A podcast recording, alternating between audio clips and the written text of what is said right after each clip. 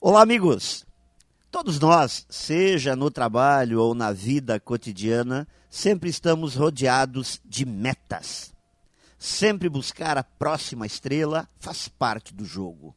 É assim que a dinâmica do crescimento funciona.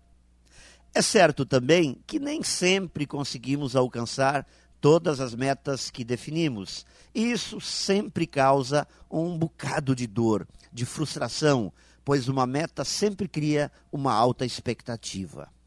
É o vislumbre da possibilidade que nos conduz a um determinado resultado. Mas, se partirmos de premissas falsas, sem base, sem estrutura, construiremos um castelo de cartas que irá despencar aos primeiros sinais de vento.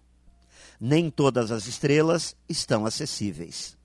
Por isso, para que as metas não virem motivos de frustração, precisamos construí-las de forma coerente, com embasamento e bom senso.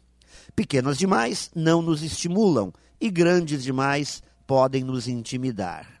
Mas é importante de tudo isso que tenhamos a consciência que sempre, em algum momento, teremos que conviver com metas não atingidas lidar com frustrações e estarmos preparados para enfrentarmos as dificuldades, os obstáculos que a vida nos apresenta.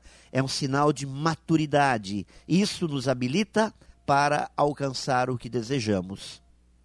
Amigos, temos que continuar mirando nossas estrelas-alvo. Isso tem tanto valor quanto atingi-las.